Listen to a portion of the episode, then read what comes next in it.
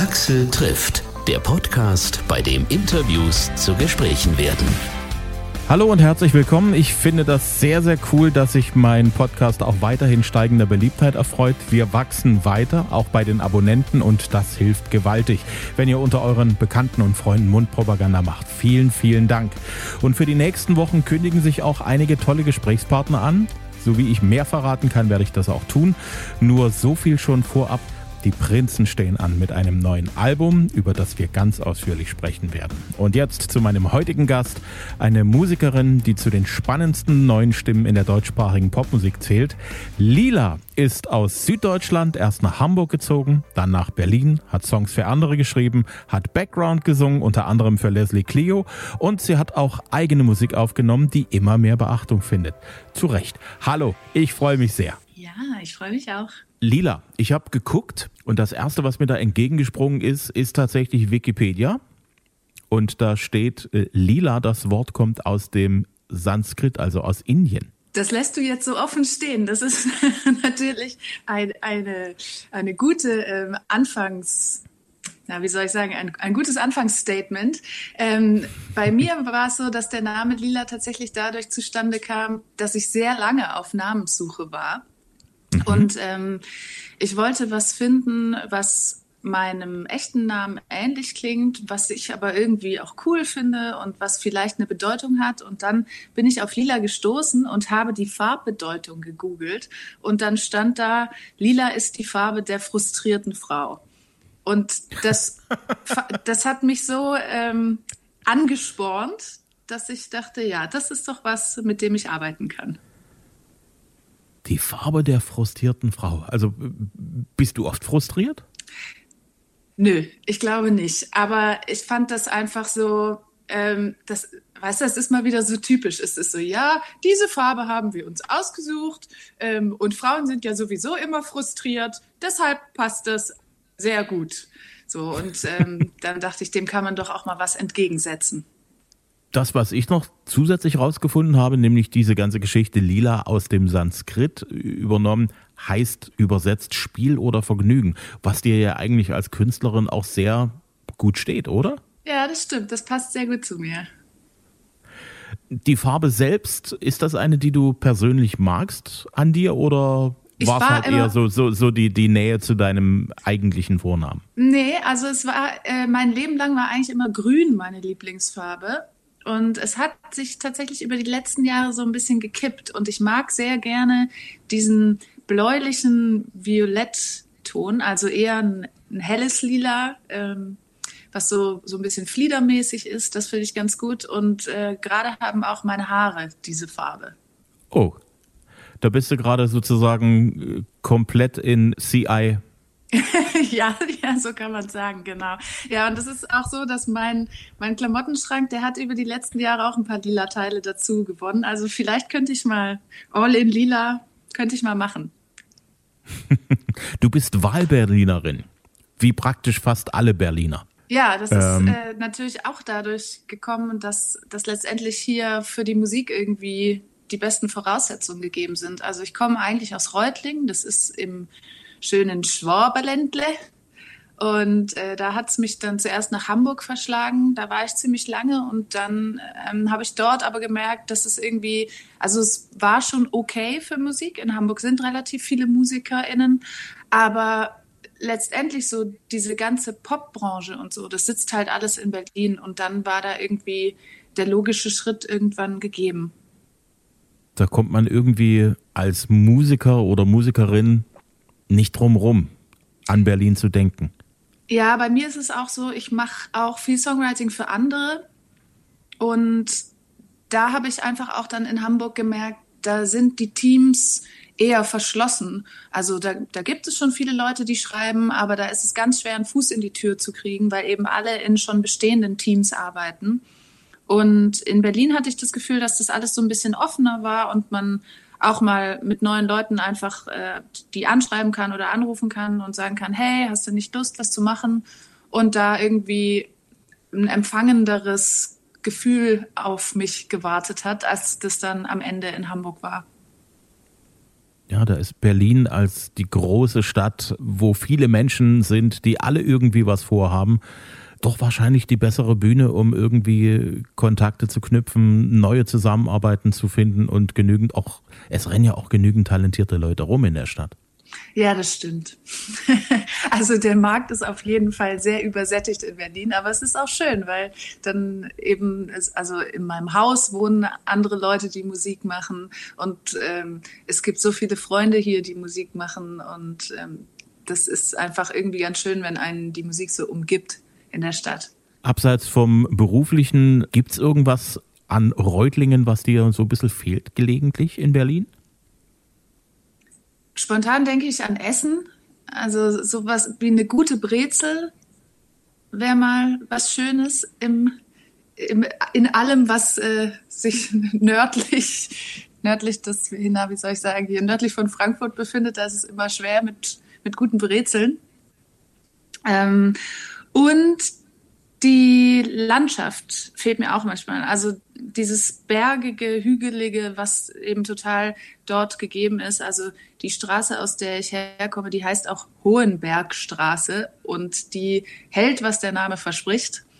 Und äh, das vermisse ich manchmal, dass man einfach so in eigentlich fußläufiger Entfernung die Natur hat und einfach raus aufs Feld gehen kann und da eine halbe Stunde spazieren kann, ohne dass einem ein Auto begegnet, das finde ich da schon ganz gut. Wobei, da liegt ja Berlin an sich auch relativ günstig. Du bist in 0, nichts an der Ostsee, wenn dir nach Meer ist. Du bist relativ schnell auch im Harz, wenn dir nach Bergen zumute ist. Oder eben auch, sagen wir mal so, Sachsen, Sächsische Schweiz, das Elbsandsteingebirge. Auch ganz nett, wenn du auf Berge stehst. Ja, du hast natürlich recht. Das Problem dabei ist nur, dass man ja da erstmal aus Berlin rauskommen muss und dass das einfach lange dauert. Also klar, wenn man irgendwie mal einen Tag Zeit hat, dann kann man da einen guten Ausflug machen, aber ähm, da, wo ich komme, ist eben wirklich so in fünf Minuten zu Fuß bin ich zum nächsten Feldrand gelaufen und da beginnt dann quasi die Natur. Und das ist dann doch schon nochmal ein bisschen was anderes als in so einer großen Stadt. Was macht denn eigentlich eine gute Brezel aus? Das hat mich jetzt auch gerade irgendwie nochmal total interessiert. ja, da scheiden sich auch die Geister. Es gibt nämlich die Leute, die mögen die knackigen. Und ich mag eher die weichen Brezeln. Aber äh, es ist auf jeden Fall so, dass die halt irgendwie haben die Schwaben das drauf, dass die Brezel sich auch über den Tag frisch hält. Und das ist oft das Problem ähm, hier, dass die Brezeln einfach nicht mehr frisch schmecken. Die schmecken dann so ein bisschen trocken und äh, irgendwie einfach nicht mehr geil. Und das ist in Schwaben wirklich, da kannst du auch um 17 Uhr noch kurz vor Ladenschluss in den Bäcker reinstürmen und dir eine Brezel holen und die schmeckt, als wäre sie frisch gebacken.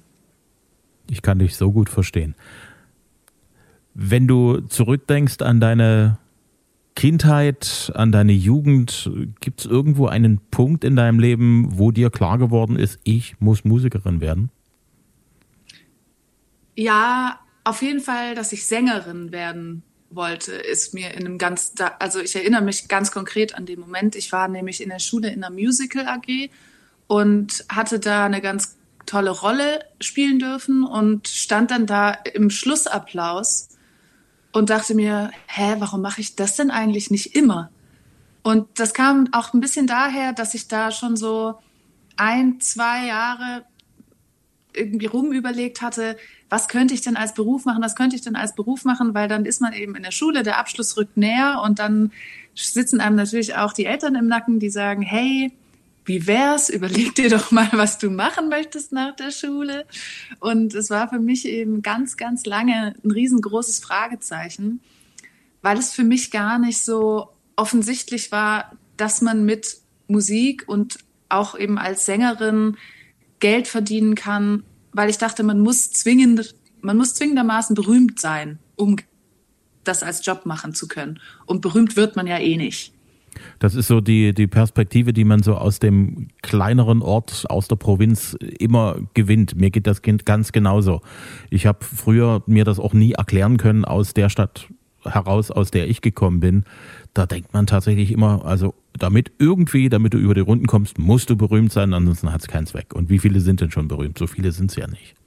Ja, absolut. Und dazu kommt natürlich noch, dass auch ähm, in, in Schwaben so das Ding mit dem Einfamilienhaus und dem Auto vor der Tür auch irgendwie eine große Sache ist und das dann natürlich auch der Traum jeglicher Eltern ist, dass die Kinder sich so entwickeln.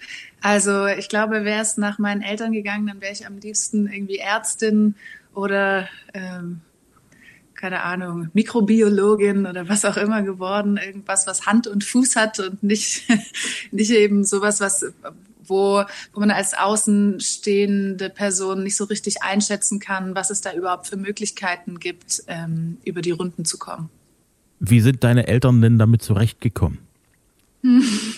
dass es nicht mit der Mikrobiologin geklappt hat oder mit der Ärztin? Also ich, ähm, die Sache war so, ich musste mich ähm, parallel auf mehrere Studiengänge bewerben, um mich auch für Musik bewerben zu dürfen. Und als es dann aber mit einem Platz dort geklappt hat, dann habe ich sofort auch gesagt, ja, ey, also das ist für mich ganz klar, dass ich das machen möchte, also mache ich das jetzt auch. Und meine Eltern haben mich dann auch unterstützt, also die haben mir echt irgendwie äh, jahrelang die Miete bezahlt, während während meiner Ausbildung. Und ähm, ich glaube, es war dann aber wirklich ein sehr toller Moment auch, vor allem für meine Mutter, als ich das erste Mal einen Job hatte und als ich das erste Mal wirklich konkret Geld verdient habe, weil sie dann gemerkt hat, okay, die Sache funktioniert, ich muss mir keine Sorgen mehr machen. Das ist ja das Einzige, was die Eltern wirklich bewegt. Genau, ich denke ist auch das darin. Kind denn vertan? Funktioniert ja, ja. das alles irgendwie? Genau, ich denke auch, darum geht es ja eigentlich auch in diesem, ähm, in Anführungsstrichen, ordentlichen Berufswunsch für die Kinder, dass eben eigentlich die Eltern sich nur sorgen, dass vielleicht was schiefgehen könnte, wenn man halt so einen, ja, ich möchte nicht sagen unsicheren Beruf, aber in deren Augen unsicheren Beruf ergreift, wie eben Künstlerin zu werden. Nun haben es die Künstler im letzten Jahr extrem schwer gehabt, was Öffentlichkeit angeht, was Auftrittsmöglichkeiten angeht, was Perspektiven angeht. Einige haben dann schon wieder angefangen zu jobben. Wie war das für dich das letzte Jahr? Ich habe den Gedanken natürlich immer mal wieder gewälzt, ob ich vielleicht mir einen Job, also einen anderen Job suchen sollte. Ähm, ich muss sagen, am Ende war halt dann die Not nie groß genug. Also ich glaube, wenn ich wirklich da sitzen würde und mein Konto dann ins Minus überdriften würde und ich da denken würde, okay, es gibt jetzt keinen Ausweg mehr, dann würde ich auch zu einem anderen Job gehen, einen anderen Job ergreifen. Aber für mich ist einfach dieses, ich habe da so viele Jahre an Arbeit und Kraft und Energie und Liebe und Herzblut und die Liste könnte noch stundenlang weitergehen, reingesteckt, mir das zu erarbeiten, was ich mit der Musik heute habe und auch eben das, das Standing, wo ich heute bin, vor allem dann eben, wenn man auf die Songwriting-Seite guckt, ähm, dass ich einfach nicht bereit bin, das aufzugeben für so ein blödes Virus, was mal denkt, es kann kurz vorbeikommen und alles durcheinander wirbeln. Und es ist für mich auf jeden Fall so, solange ich kann, werde ich an der Musik festhalten. Und wenn es irgendwann nicht mehr geht, dann gibt's halt was anderes. Das ist dann auch okay. Also es gibt auch viele Sachen, die ich gut kann. Ich mag auch zum Beispiel wirtschaftliche Prozesse und ich mag gern Zahlen, ich mag gern planen. Das ist ja auch ähm, nicht so weit verbreitet unter KünstlerInnen. Aber ich mag das ganz gerne und deshalb habe ich eigentlich auch keine Angst, dass wenn es irgendwie schiefgehen sollte, dann wird es einen anderen Job auf irgendeine Art und Weise für mich geben. Du schreibst Songs auch für andere, hast du vorhin ganz kurz angedeutet. Genau. Äh, Gibt es da ein paar Namen, die man kennen kann? Mm, das kommt darauf an, welche Genres man so hört. Also ich schreibe sehr viel im Schlagerbereich, vor allem für andere KünstlerInnen. Ähm, da gibt es dann zum Beispiel so Vincent Groß, Eloy de Jong, Saskia Lepin, Sarah Schiffer. Das sind da so ein paar bekanntere. Und ähm, ich mache auch Zeug für den asiatischen Markt. Da war so das erfolgreichste, was es gab, mit Kumi Koda. Das ist eine Japanerin und die ist da ein richtiger Superstar. Das ist ja cool. Auf der einen Seite mit deutschen Künstlern zu arbeiten, das ist klar, das ist leicht vorstellbar. Da trifft man sich schon mal irgendwo oder da kennt jemand jemand, der sagt, Mensch, du könntest doch vielleicht mal mit dem Vincent was machen. oder äh, ich connecte euch mal. Wie kommt man zu Kontakten nach Japan? Es funktioniert bei vielen Artists immer noch so, dass Songwriter die Songs schreiben und die Artists selber nur noch mal drüber gucken am Ende, vielleicht noch mal ein paar Worte ändern für sie passend oder wie es in dem Fall mit zum Beispiel Kumikoda war, dass sie noch mal einen japanischen Text geschrieben hat auf einen Song, den wir englisch eingereicht haben. Also das ist dann so, als Songwriter kannst du zum Beispiel über Verlage deine Songs anbieten und so war das in dem Fall. Ich hatte das mit ähm, einem Produzenten zusammen geschrieben und wir haben das über seinen Verlag angeboten und dann haben die Japaner gesagt, guter Song, aber wir wollen noch mal einen neuen Text, den würde die Künstlerin auch selber schreiben und genau so ist es dann gekommen. Sehr, sehr cool. Wie sind dann so die Kontakte zwischen dir und der Interpretin deiner Musik? Gibt es da welche oder gibt es da einfach bloß eine, eine kurz, einen kurzen E-Mail-Austausch und vielleicht mal eine kurze Videokonferenz? Wie, wie läuft sowas dann ab? Das kommt wieder drauf an, für wen man was macht. Also hier mit den deutschen Artists ist es zum Teil so, dass man einfach zusammen ins Studio geht, einen Studiotermin bucht und dann schreibt man auch wirklich zusammen. Oder ähm, es ist wie im Fall mit Japan so, dass es wirklich gar keinen Kontakt gibt. Also das läuft dann wirklich über Managements. Das Management weiß, was die Künstlerin sucht. Die haben sich auch mit dem Label unterhalten. Und die haben dann wirklich einen ganz konkreten Plan, diesen und jenen Song suchen wir gerade für die Künstlerin, äh, schicken diese Anfrage an alle Verlagskontakte, die die haben und die Verlagskontakte dann an ihre Songwriter-Kontakte.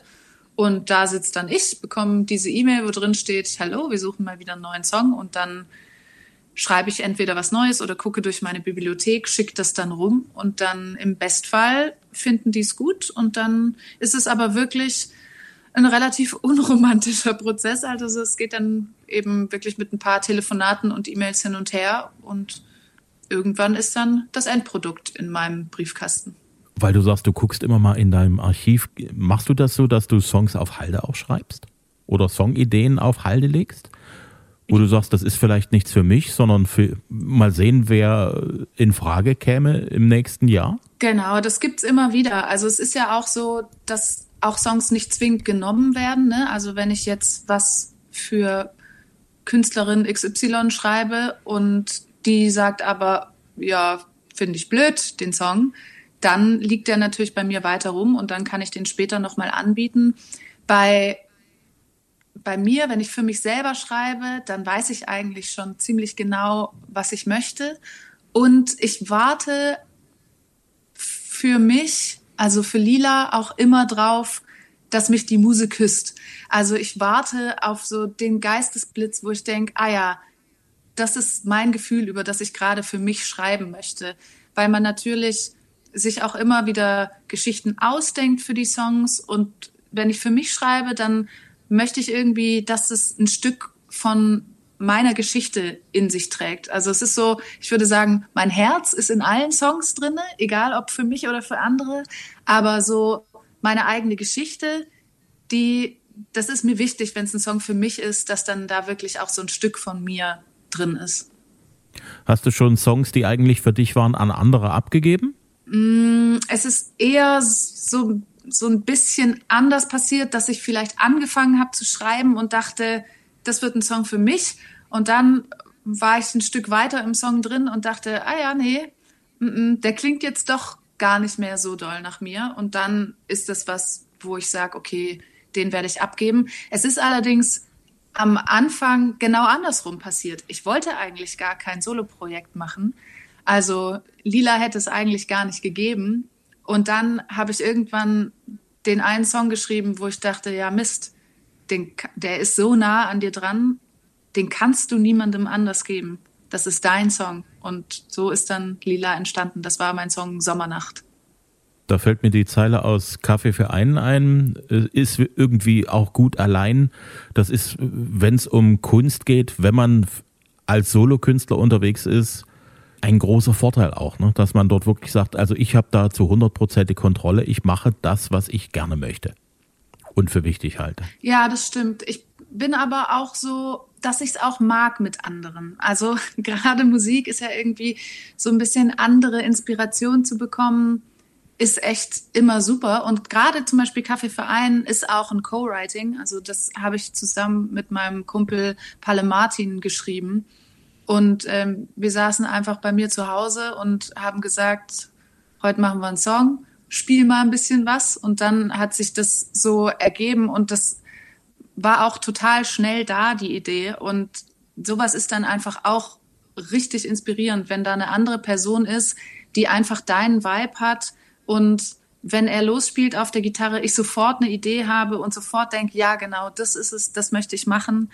Ähm, das ist schon auch was sehr Besonderes, wenn man da so die Leute findet, mit denen es gut funktioniert. Und das habe ich eben auch für die Bühne schon gefunden. Also ich bin, wenn ich nicht gerade allein mit meinem mit dem Klavier bin, dann ähm, spiele ich entweder mit Gitarre, was ich selber nicht spiele, da kommt dann jemand mit, oder wenn es die richtig dicke Show mit Tanzen ist, wie es mein kleiner Neffe immer nennt, dann äh, kommen da Tänzerinnen mit und eine Background-Sängerin und da ist dann richtig Tamtam -Tam auf der Bühne.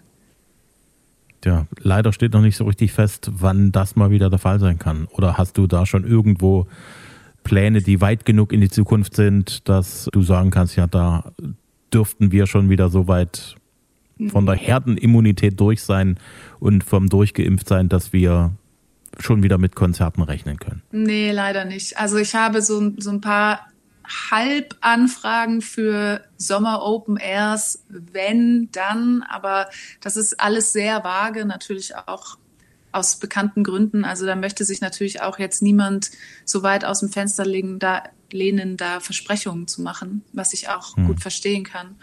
Und ähm, ja, ich, also mittlerweile bin ich da echt ein bisschen auf dem, naja, irgendwann wird es schon wieder. Also die Resignation hat bei mir schon zugeschlagen, was das angeht.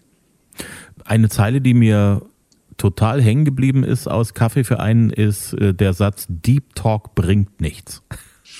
Das ist natürlich ein, eine Aussage, die äh, hängt gewaltig am Himmel, wie eine Gewitterwolke für mich. Ja, das ist natürlich also aufs, aufs ähm, wie soll ich sagen, aufs normale Leben ist es natürlich nicht anzuwenden. Ähm, also ich bin ein großer Fan von Deep Talk und bei bei mir geht's auch immer sehr deep. Ich bin eine, die immer richtig fies nachbohrt und bis in die tiefsten Schichten vordringen möchte. Aber ähm, es geht ja bei Kaffee für einen um eben die Situation, dass man sich irgendeine mhm. fremde Person in der Disco aufreißt oder eben also jemanden im Club kennenlernt einfach. Und, ähm, und es geht dann weiterhin darum, wie so das das Vertrauen in Beziehungen sich so entwickelt hat, zumindest was ich beobachte, dass es eben, dass viele Leute sich schwer tun, sich fallen zu lassen in Beziehungen und ähm, dass es dann eben immer eher auf Nummer sicher gespielt wird und eher locker gehalten wird, als zu sagen, ey, ich finde dich super, lass doch mal lass es, lass doch mal hier Nägel mit Köpfen machen, lass uns doch mal zusammen sein, sondern es ist eben immer, wie die Zeilen davor sagen, bloß nicht zu eng und bloß nicht verbindlich. Lass es uns lieber locker und offen halten. Lass uns nicht zu viel reden. Und Deep Talk bringt nichts, ist dann eher sogar so gemeint, dass eben, wenn man zu tief miteinander spricht, dann wird es ja wohl passieren, dass man sich verliebt. Also man eben mit diesem Deep Talk eher ein Risiko eingeht, sich zu öffnen und dann verletzt zu werden. Ich glaube, diese ganze Risikoängstlichkeit, die so in den letzten Jahren eingezogen ist, hängt da so ein bisschen auch damit zusammen, die, die, die Angst, verletzt zu werden, die Angst, etwas falsch zu machen, da lieber mache ich gar nichts. Und das äh, für mich kommt das irgendwie auch zusammen mit diesem ganzen Kram auf Instagram, wo man sich immer vom, vom besten Winkel aus fotografiert, wo man genau aufpasst, was gebe ich von mir preis, was gebe ich nicht von mir preis, damit man, damit das nicht irgendwie Leute in den falschen Hals bekommen können. Man nimmt sich da selbst so ein bisschen die Katastrophen, die eigentlich nötig sind, um auch als Person zu wachsen. Ja, da würde ich, das würde ich absolut genauso unterschreiben. Und ich, ich musste gerade ein bisschen schmunzeln, als du das so aufgezählt hast, weil für mich Ehrlichkeit und, ähm, und Direktheit so ein total elementar wichtiges Ding ist im Leben allgemein, aber auch vor allem in Beziehungen. Also bei mir ist, ich bin dann halt eher die, die wirklich so beim ersten Date schon sagt, hey, ich finde dich cool, wollen wir uns nicht wiedersehen? Oder auch, äh, ich halte auch überhaupt nichts von der Drei-Tage-Regel, dieses, dass man sich äh, nach dem ersten Date erstmal drei Tage nicht schreibt, um sich rar zu machen oder so. Ich denke mir da eher, ey, keine Zeit verschwenden. Äh, wenn ich jemanden mag, dann sage ich das auch. Das ist genau die Einstellung, die mir total gefällt. Wirklich dort zu sagen, ja, ich mag dich, ich verbringe gern Zeit mit dir ich tausche gerne Gedanken aus. Wenn noch mehr dabei rumkommt, einverstanden, wenn nicht, auch nicht so schlimm. Ja, ich glaube. Weil man auch, kann sich ja auch, auch ganz normal einfach bloß mögen, oder? Total. Und ich glaube auch eben, dieses Risiko verletzt zu werden, wird dadurch wahrscheinlich sogar noch minimiert. Weil wenn du sofort weißt, der, der oder die andere möchte nur Freunde sein und du möchtest ähm, Beziehungen für immer, äh, dass, dass dann eben schon von Anfang an klar ist für dich, okay, ich muss mich hier ein bisschen zurückhalten, weil die andere Person hat hier Stopp gesagt. Und wenn man es eben immer laufen lässt, uns immer offen lässt und immer denkt, ja, vielleicht, und sich eben immer dann noch mehr Hoffnung macht und sich da noch mehr reinsteigert und so, dass für mich dann da sich eher das Risiko erhöht, verletzt zu werden. Da hat natürlich auch jeder und jede seine eigene Herangehensweise, aber ich bin da eben eher die, die mit dem Holzhammer. Was mich auch sehr begeistert hat, ich bin auf deine Seite gegangen und habe dort festgestellt, dass es dort einen kleinen Shop gibt, wo man diverse Artikel von dir erwerben kann. Da ist mir der lila Pulli aufgefallen. Geht der besser in schwarz oder geht der besser in lila? Der geht besser in lila und das Schlimme ist, ich habe wenige in lila gehabt, weil ich mir nämlich dachte, die Leute sind nicht so mutig und nehmen den lila Pulli. Und es ist genau andersrum. Der lila Pulli ging weg wie warme Semmeln. Der ist auch leider ausverkauft. Sonst hätte ich gesagt, ich schicke dir einen. Einen schwarzen kann ich dir anbieten. aber, aber der lilane ist leider weg. Und dann hast du, das finde ich auch sehr spannend, einen Judebeutel. Genau, es gibt mit noch, im Programm. Es gibt einen Judebeutel noch, es gibt noch T-Shirts und es gibt natürlich auch noch eine CD. Ähm, ich habe nämlich Anfang 2020 ein Album gemacht, was ich dann im Nachhinein als nicht der beste Release-Zeitpunkt herausstellte bei einem Jahr, wo es keine Konzerte mehr gibt, wo man diese CD mitnehmen könnte. Aber genau, eine CD ist noch da.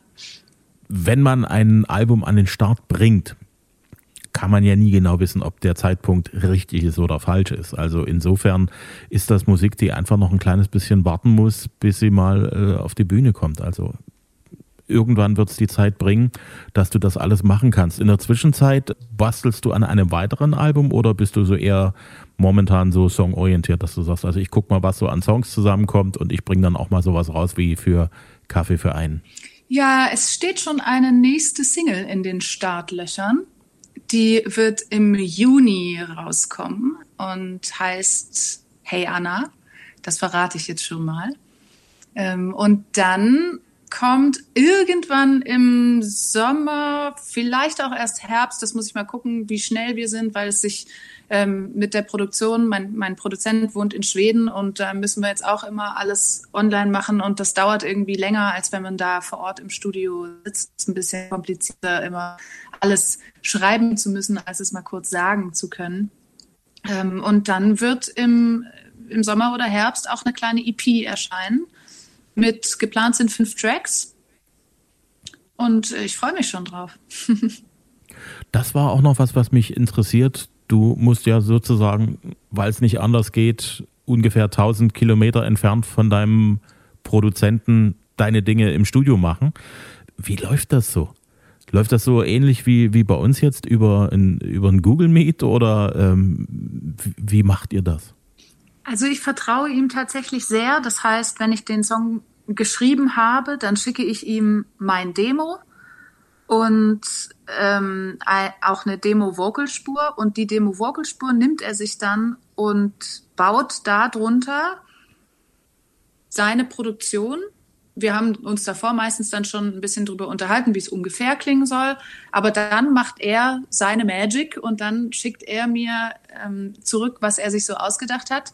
Und in 90 Prozent der Fälle ist es schon so cool, dass ich immer dann völlig hinten überkippe vor Begeisterung.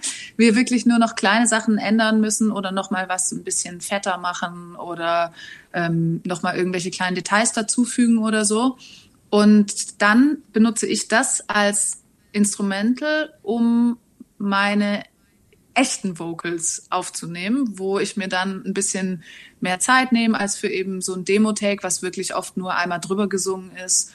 Und ähm, da wird sich dann richtig Zeit genommen und ich mache das bei mir im Home-Studio. Also ich sitze dann tatsächlich da mit meinem Laptop, meinem Mikrofon hier in meiner kleinen Gesangskabine und singe ganz oft in meinen Laptop, suche mir die besten Tags aus und schicke ihm das dann wieder zurück. Und so geht es dann immer hin und her per E-Mail. Das bedeutet, du hast dort äh, im, in, den, in der letzten Zeit, was so Aufnahmen angeht, Studioarbeit angeht, auch eine Menge dazugelernt, schätze ich mal.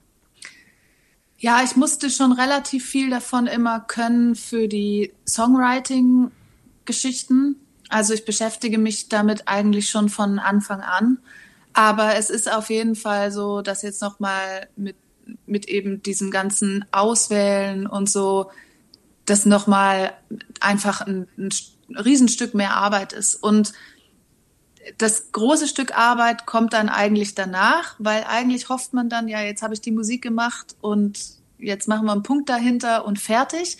Aber dann kommt eben sowas wie dann noch die Effekte besprechen, wenn dann zu viel Hall drauf ist oder zu wenig Hall oder ähm, irgendwelche Effekte, die ihm super gut gefallen, mir aber nicht super gut gefallen oder dass ähm, irgendwelche Background Vocals doch nicht dazu passen, weil Akkorde geändert wurden oder oder oder. Und dann muss man eben das nochmal hin und her und hin und her und hin und her. Und das ist dann wirklich anstrengende Arbeit, wo man ja eigentlich nur Musik machen wollte. Aber das passiert immer, wenn man sein Hobby zum Beruf macht. Dann ist es irgendwann Arbeit. Ja, das stimmt, das stimmt. Aber es ist eine schöne, schöne, schöne, schöne Arbeit. Und ich bin sehr froh und dankbar, dass ich das machen darf. Axel trifft Lila. Ihr Album heißt Lieber Lila. Die aktuelle Single heißt Kaffee für einen, gibt's auf allen gängigen Portalen zum Download und auch zum Streamen. Aktuelle Infos gibt's auf lila-musik.de und ich hoffe, es hat euch Spaß gemacht. Wenn ja, meine Bitte an euch, Axel trifft bitte weiterempfehlen unter Freunden, Kollegen, Verwandten und Bekannten. Neue Folgen gibt's immer dienstags, immer kostenlos zum Hören per Download auf Spotify, auf Amazon, Apple Podcast, Google Podcast, neu auch auf TuneIn, auf Audio Now und Hitradio RTL. Bis zum nächsten Mal.